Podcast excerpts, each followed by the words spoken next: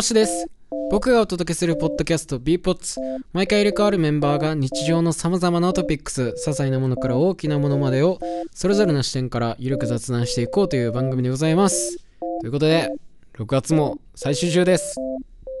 ねえ。今日は6月の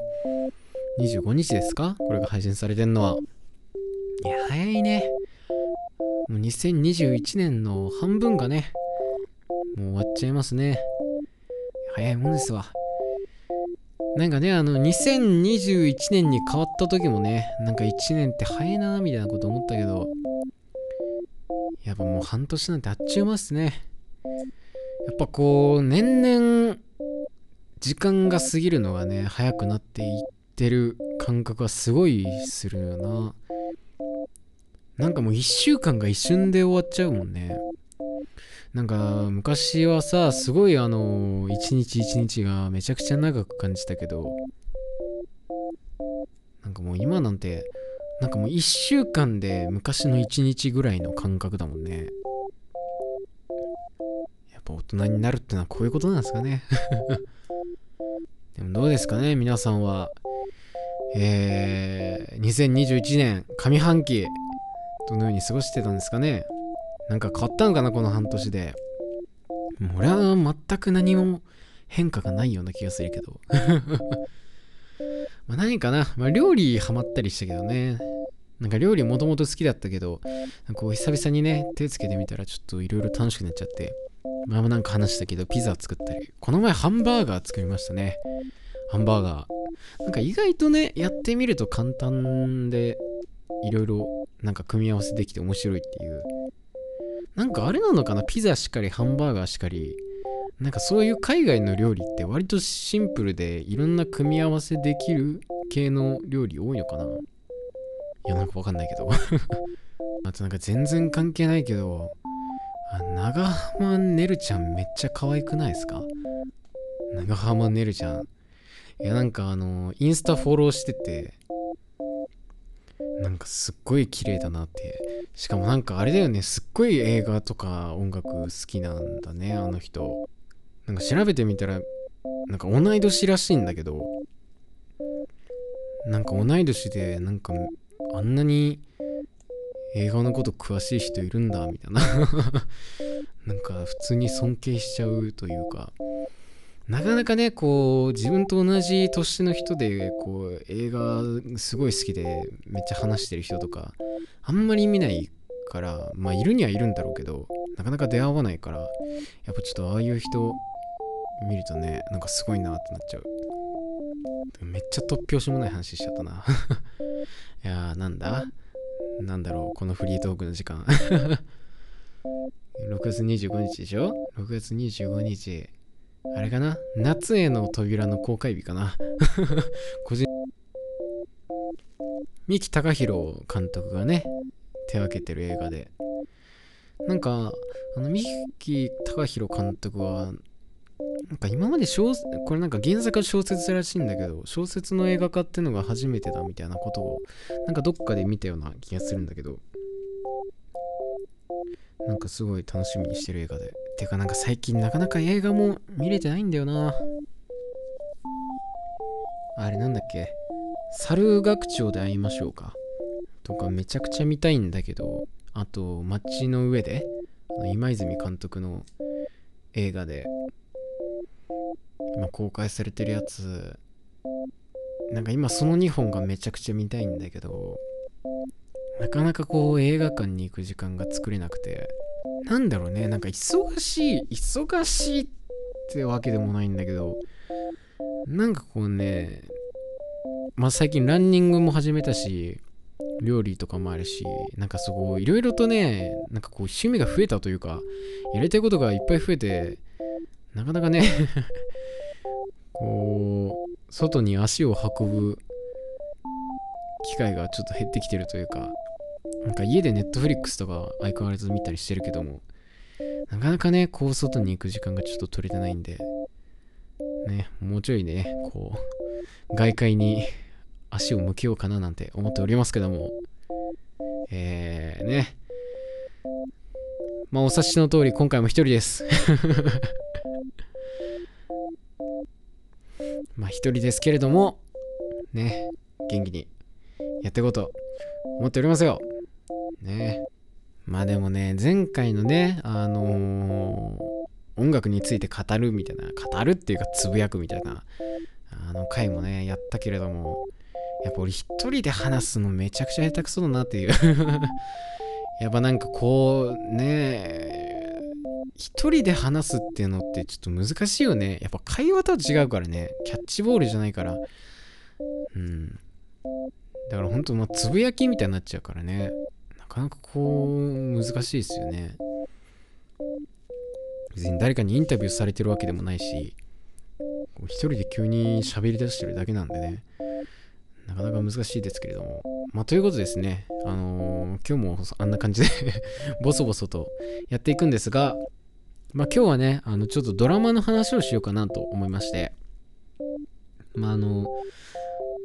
俺はあんまりこうドラマを見る人間じゃないんですけど、普段全然ドラマ見ないんだけど、ちょっと最近ね、あのー、見てる、見てるというかもう見てた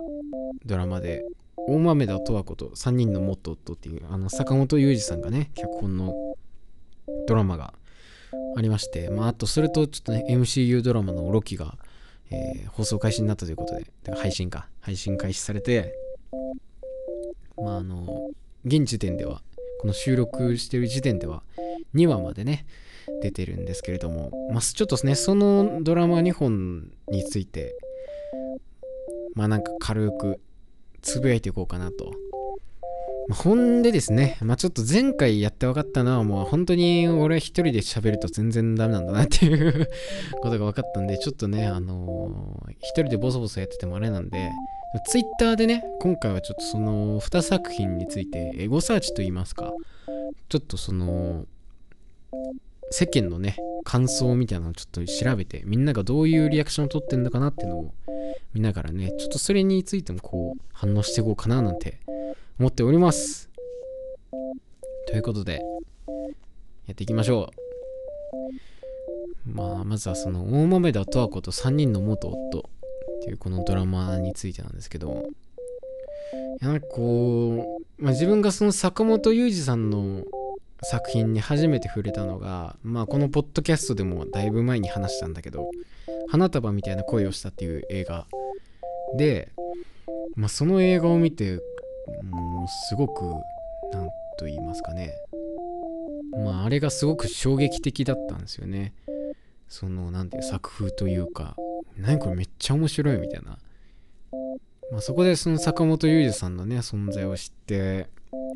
でまあ、あの今回新しいドラマが出るってことでこれはぜひ見なくてはと思って見てたんですけどやめちゃくちゃ面白かったですね。いや最高だったな。なんか、まあ、まず脚本もねあのもちろん最高だったんだけどなんかまずそもそも映像がめちゃくちゃいいって思ったの。なんかいや俺あんまりドラマ見ないからなんかちょっとこれは偏見なのかもしれないけどなんかこうドラマの映像ってちょっと何て言うんだろう。あんまりこう、なんつったらいいんちょっと言い方難しいな。ただなんか、あんまりこう、かっこいい映像ってなかなかないんじゃないかなって、ね、あドラマにわかのくせになんか、何言ってんだって感じかもしれないけど、なんて言うんだろう。カメラで撮ったっていう、なんかそれだけみたいな感じの映像が多いような気がしてたんだけど、なんか今回その大豆田とこそ3人の元夫ってあのドラマを見た時になんかすごい絵がいいなと思って映像がなんかほんと映画っぽいっていうかでもこれ海外で配信してもいいんじゃないみたいな なんかそういうなんかすごい撮影のクオリティというかなんか絵がめちゃくちゃいいなって個人的には思いましたね。すごい撮影のセットのね、あのー、感じもすごく綺麗だったし、やっぱこう、脚本面白いとか以前に、やっぱそういう絵としていい悪いみたいなのってすごい大事だと思うけど、今回めちゃくちゃ良かったですね。まあ、あと、もう坂本雄二さんの、あの、何て言うんですかね、特徴というか、やっぱこうナレーション口調の感じとか本当に最高だったな。で今回あのナレーションがねあの伊藤沙莉さんが担当してたんですけれどもいやなんか俺伊藤沙莉さんの声めちゃくちゃ好きであの俺映像権には手を出すなってアニメがあるんだけどそれの主人公の声を伊藤沙莉さんがやっててもうそれがめちゃくちゃ好きでもうあのアニメめっちゃ好きなんだけど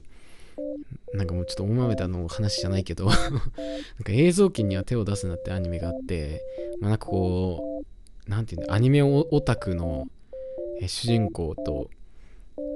まあ、まあ、アニメオタクの主人公がいて、まあ、あの映像犬をこう立ち上げてアニメを作るっていう話なんだけどなんかその主人公のキャラとあの伊藤沙莉さんの声がめちゃくちゃ合ってて超面白くてなんかうちの妹とかがなんか普段アニメとかあんまり見ない人でこうアニメあんま好きじゃない人なんだけどもう映像機に手を出すの流してたらもうめっちゃ爆笑して見ててやっぱ超面白いアニメなんだけどまあその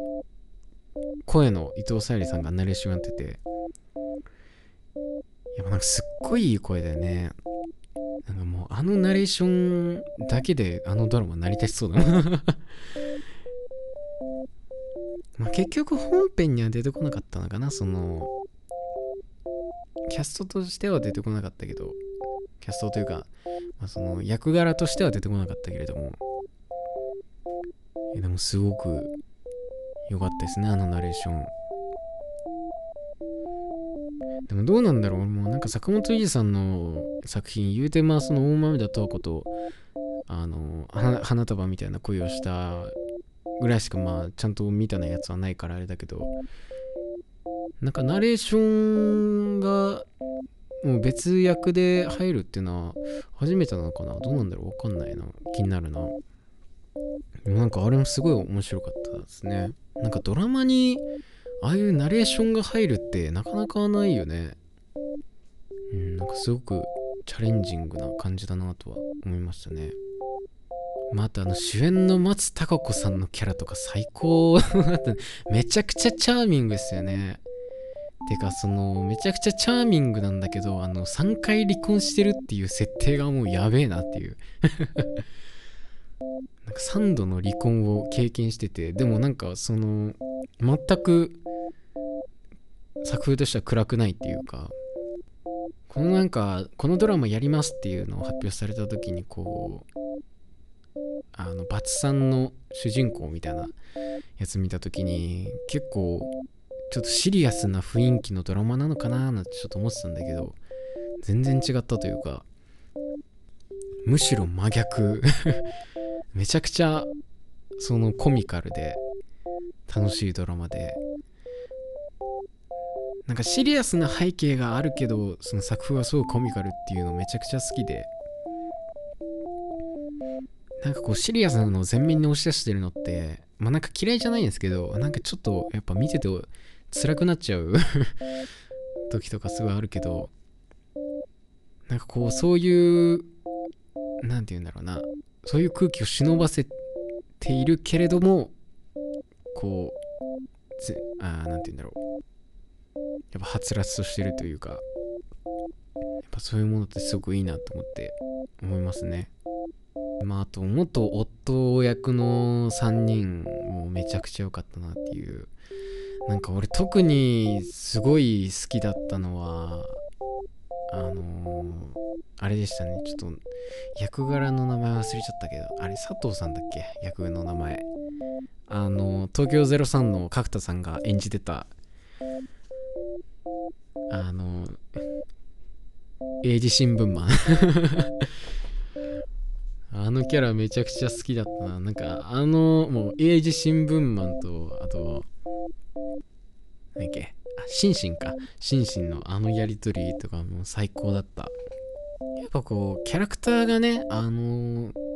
誰を見てもすごいチャーミングというかなんかすごく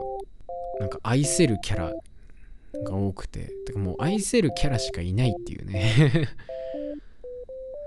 なんかすごいいい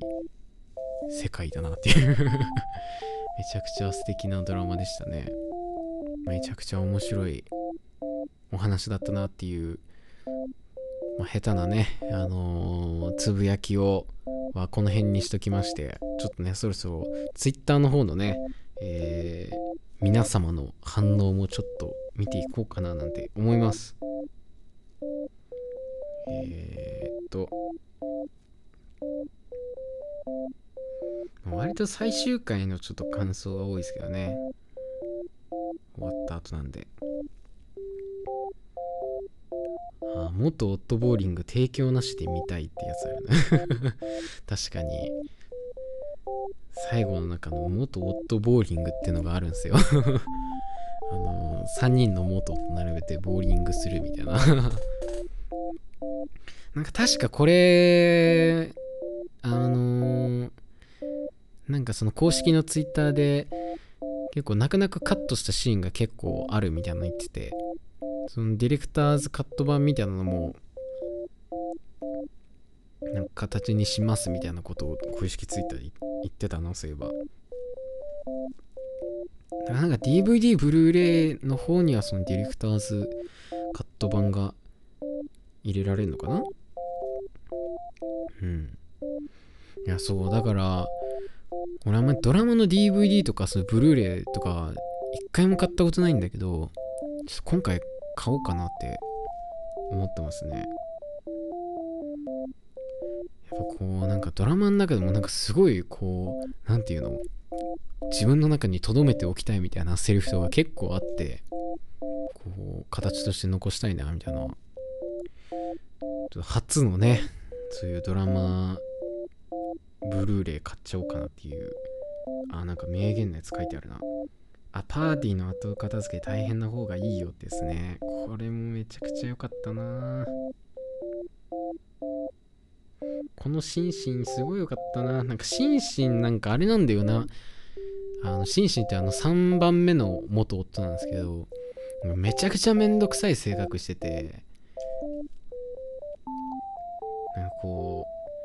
みんながお土産とかこう買ってくるとお土産なんているの？みたいな。なんか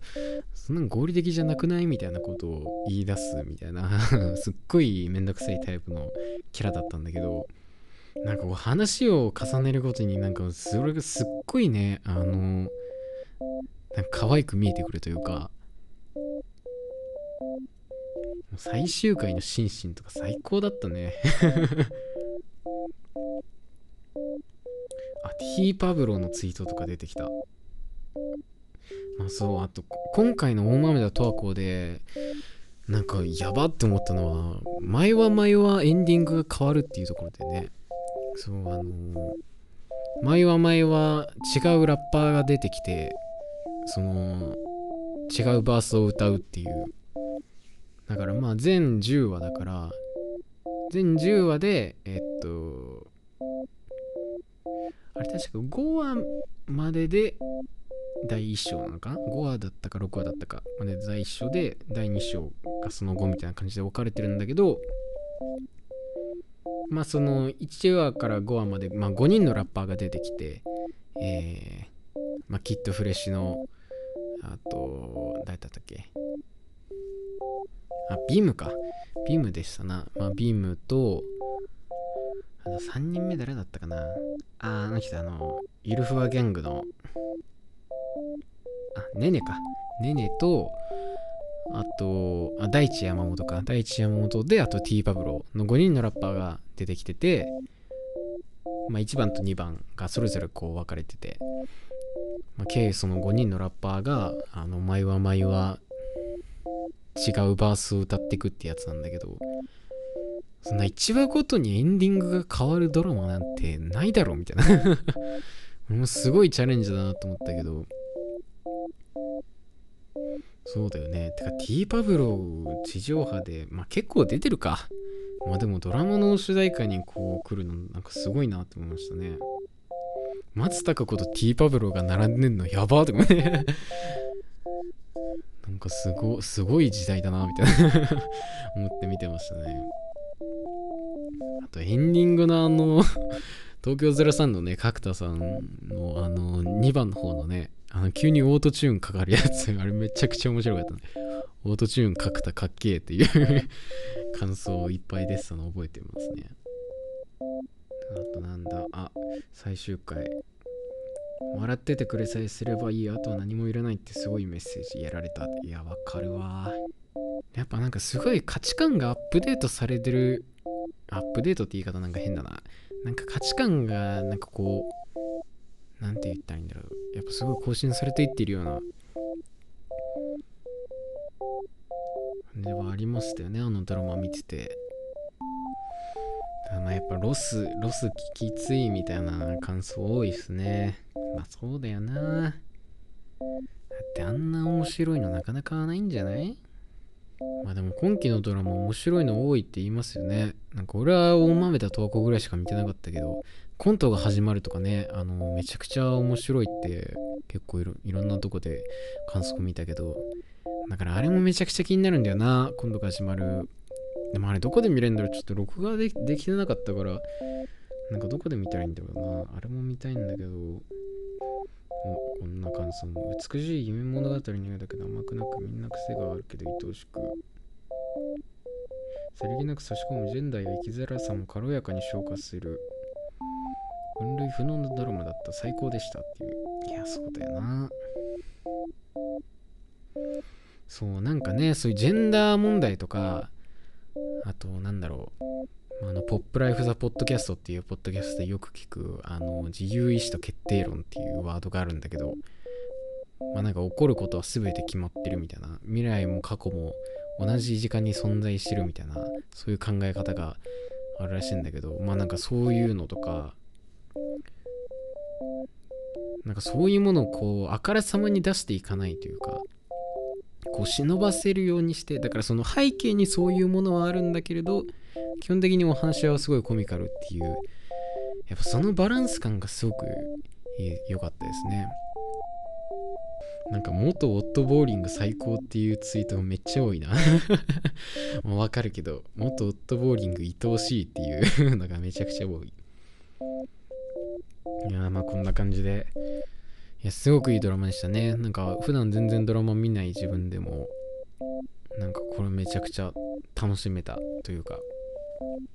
何度でも見たいドラマですね。まだ見てない方はね、ぜひ見てもらえればいいのではないでしょうか。ということで。で、まあね、次ちょっと MCU ドラマのね、ロキの話もしていきたいんですけど、ちょっと一回コーラ飲みます。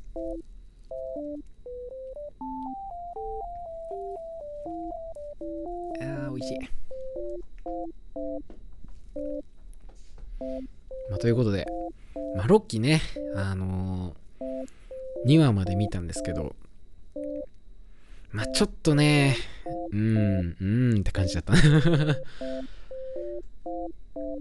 まあ、そもそもこの MCU ドラマのロキがね、どういう話なのかって言いますと、まあ、あの、アベンジャーズのエンドゲームっていう映画で、あの、アベンジャーズはちょっとタイムトラベルをするわけですよ。タイムトラベルして、あの、MCU のドラマじゃない、あの MCU の世界でも最強の石の、まあ、インフィニティストーンっていうめっちゃすごいパワーを持った石があって、それを過去から集めるっていう、まあ、そういうタイム、タイム泥棒みたいなのをやるんですけど、まあ、そこで過去に戻った時に、あの、ちょっとアイアンマンたちがちょっとしくっちゃって、その1個そのスペースストーンっていうどこにでも移動できる石みたいなのを、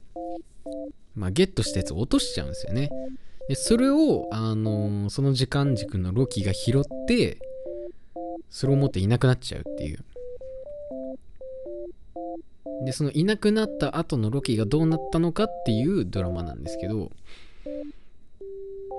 まあ、本来であればそのロキはそこからいなくならないで、まあこう、捕まって自分の国に帰るんですけど、だから本来の歴史と違う行動をそのロキは取っちゃうんですね。でそうなることで、こう、なんか時間軸が分かれちゃうみたいな、ちょっとすごいややこしい話なんですけど、で、実は宇宙にはその時間軸を監視してる組織があって、その組織にロキが捕まっちゃうと。でなんやかんやあってロキがそこの職員として働いてこう時間軸を守るみたいなのが大体のあらすじなんですけどまあなんかねあのーまあ1話はちょっときつかったなっていうなんかあのドラマというよりかはあなんて言ったらいいんだろう。なんかオリエンテーションっていうかなんかチュートリアルをさせられてる気分でしたね。あのロキの1話。まああの MCU の世界って今後あのマルチバースって言ってなんかいろんな事件がいろんな事件次元の世界が登場するっていう風に言われてるんですよ。っていうのもまあ原作のコミックスの方でそういう風になってて、まあ、あの別次元のお話。平行世界にはこっちの話世界ではこうなってましたみたいな。あともしこれがこうだったらみたいな。そういう話がいっぱいあるんだけど、まあ、それが MCU の世界今後の世界でもそういうものが導入されるっていう風に言われててまああのだからそれのための段取りみたいなあのそういう風にやっていくためにちょっとルール説明しますねみたいな。それがロキの1話だったんですけどやっぱねこうなんかうんやらされてる感っていうか見せられてる感というか。あの今後こういう風に我々やってくんで目通しといてくださいみたいな。なんかそういう雰囲気を感じてちょっとねあの1話はきつかったというか。うんまああとね個人的にやっぱロキってすごい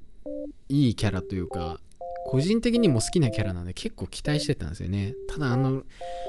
まあ今1話2話の時点ではですけどあんまりそのロキのチャーミングさが出てないというかそのロキってキャラがあんまり活かしきれてない感じがあってちょっと個人的にはもったいないなっていう風に思いつつもやっぱただね今後そういうちょっとめんどくさいねこう多次元みたいな話になってくのにやっぱこういうあのちょっと前説というか前置きみたいなのは、まあ、必要なんだろうなとは思いつつもねなんかちょっとなーっていう風な 気持ちで見てました。まあ、ただね、あの、トム・ヒドルストン、まあ、そのロキをやってる俳優さんなんですけど、トム・ヒドルストンが好きなんで、うん。なんかまあ、トム・ヒドルストンが動いてるし、とりあえずいっか、みたいな そういうマインドで今は見てますけど、まあ今後ね、あの、どういう展開になっていくかってのはわからないんでね。まあそのロキは全6話放送、放送というか配信されるっていう風に言われてて、まあ、だから今2話出てるから残り4話ですね。このポッドキャストが配信されてる頃には3話出てるんで、まあ、あと残り3話なんですけど、まあそれでね、今後どういう展開になっていくのかっていうのはわからないんで、これからね、なんか急にめちゃくちゃ面白くなるかもしれないし、ね、まあちょっと期待して見ていきたいなっていう感じでございます。ということでね、あのー、早速 Twitter の方でも、ロッキーの第1話、第2話の感想をね、ちょっと調べて見てみようかなと思いますけども、ロッキー。あと MCU ドラマね、結構考察する人が多いから、そういう考察とかもいろいろ出てきそうだけど、なんだろうなあ、なんかファンアートとかが多いなロキで検索すると。あ、ファンアートが多い。あんまり感想を書いてる人がいない。あなんかロキの TVA コースター作ったって人いる。わ、すごい。えー。まあ、TVA っていうのが、まあ、その時間を監視してる組織なんですけど、その TV のまあなんか時計の形したマスコットキャラクターがいてミス・ミニッツってやつがいてそれのグッズ作ってる人いますね。面白い。いまあロキかわいいっていう感想多いな。まあねまあ確かに可愛いっちゃ可愛いんだけどうん。なんかもっともっとロキの魅力はある気がするんだけどなロキの2話でね、結構急に急展開というか、いきなりそんな大事件起こしちゃうの？みたいなところまで動いたんでね、今後、まあ残りの4話で、すごいことが起こる可能性はまだ全然ありますよね。ちょっとなかなか出てこないな、感想が。ロキ2話で調べるか。ロキ2話。なんかなかなか出てこないな。なんかファンアートはめちゃくちゃ出てくるんだけど。やっぱファンアートとか多いんだな、こういうの。でもなんか結構見ますよね、そのドラマとかやってると。そのファンアートでこう、なんて言うんだろう。その回のすごく好きなシーンを、あの、絵にして乗っけてる人とか結構いますよね。でもこのファンアート描くのすごくない？だってなんかもうドラマ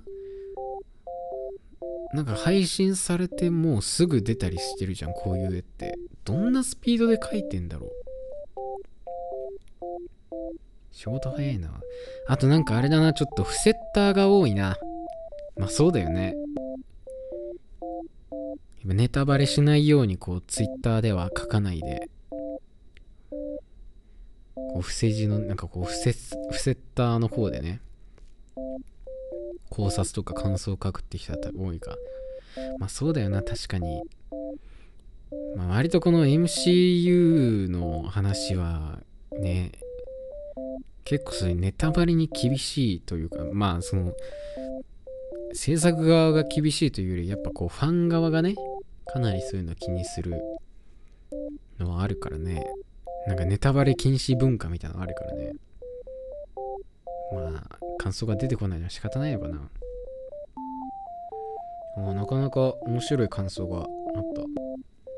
クリエイターが影響作にセブンを挙げていたのも納得な図書館会なわけですが。あそうなんだ。セブンに影響を受けてるんだ。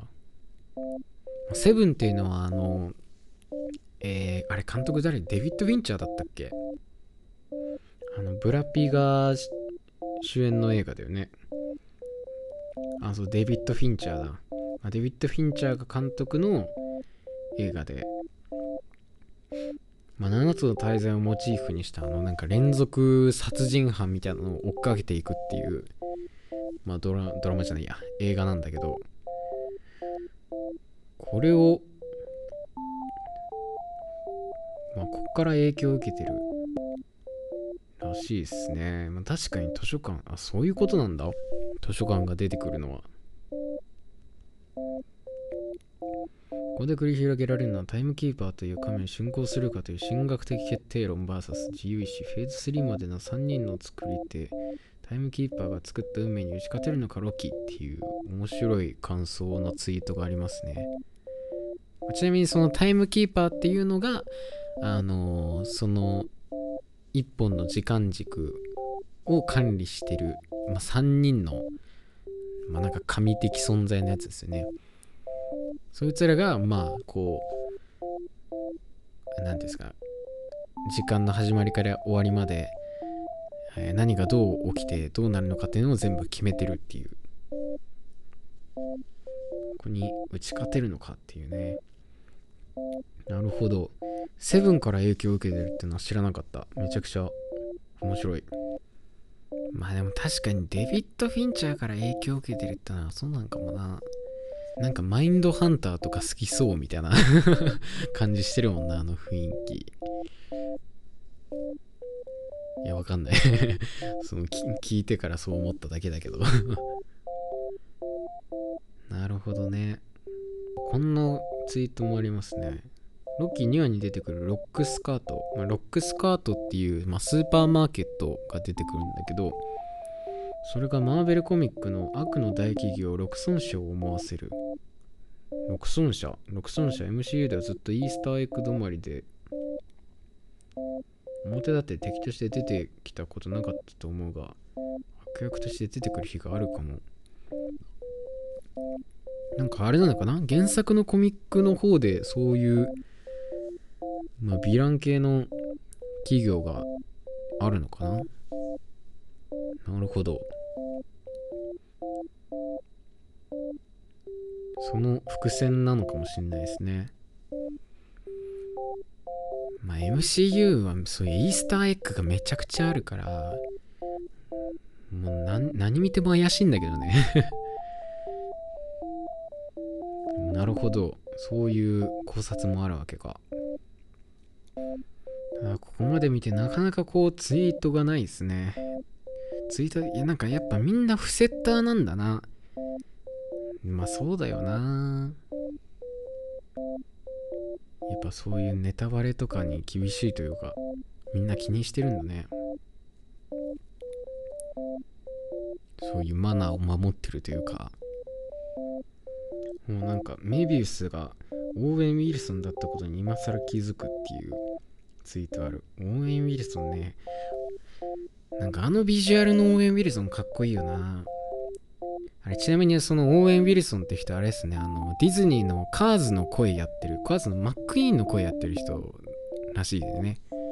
あのあんまりあの英語の方のカーズ見ないから全然知らなかったけど。そうカーズのマックイーンの声やってるらしいですね。オーウェン・ウィルソン知ってんの？ミッドナイト・イン・パリで見たぐらいかな。ウディ・アーレンの映画で。ミッドナイト・イン・パリっていう映画があるんですけどそれに出てるのを見たぐらいで。あなんかナイト・ミュージアムにも出てたんだね。うん。いやかっこいいよな。ナイト・ミュージアムあれ主演だったっけ？オーウェン・ウィルソンってそんな出てたっけ？あんま記憶ないけど。なるほどね。まあ、やっぱ全体を通してロキかわいいっていう感想がめちゃくちゃ多いですね。ロキチャーミングとかね。あとメビウスとロキの絡みがいいみたいな なんかファンアートでもあのメビウスに絡むロキがの絵がめちゃくちゃ多いですね。うん、やっぱこの Twitter でファンアートを投稿するっていうのはやっぱ多いんだろうな。こういうのだと。うん。やっぱこうツイートをいろいろ見て思ったのは、やっぱロキは人気キャラなんだなってことですね。そんな感じで、えー、まあ今配信中の MC ドラマロキですが、毎週水曜日更新されてますからね、あの、気になる方はぜひ、えー、ディズニープラスに入って見てみてはいかがでしょうかね。まあ今後のね、あの展開というか、今後のその MCU 作品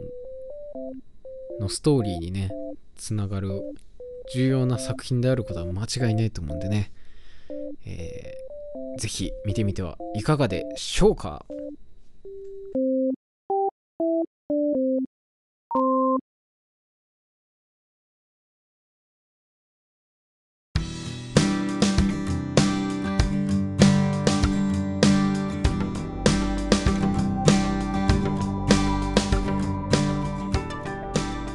ということで今回のエピソードはここまでということなんですけれどもまあねあのーツイッターでねあのいろんな人の感想を読みながらブツブツつぶやいていくっていう新たな試みだったんですけれどもどうでしたかね？やっぱいろんな人の感想を見ながら話すのいいかもしれないね。うん、まあ、ただちょっと MCU 作品に関してはみんなフセッターでつぶやいてるからあんまり感想を見れないっていう。ちょっと致命的な穴があったけれども。まあでも面白いなと、個人的には思ったんでね、またなんか機会あればやろうかななんて思います。えー、ということで、来週はもう7月ですけれども、ね、7月こそは、えー、誰か呼ぼう。みんなで話したい。ということで、えー、来週もお楽しみに。ありがとうございました。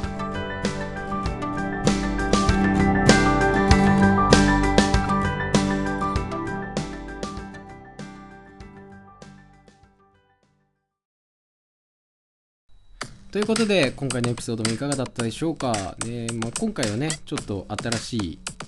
やり方というか、そういう感じでもやってみたんでね、またなんかこういうのやってみようかなと思います。次回、P、お楽しみに。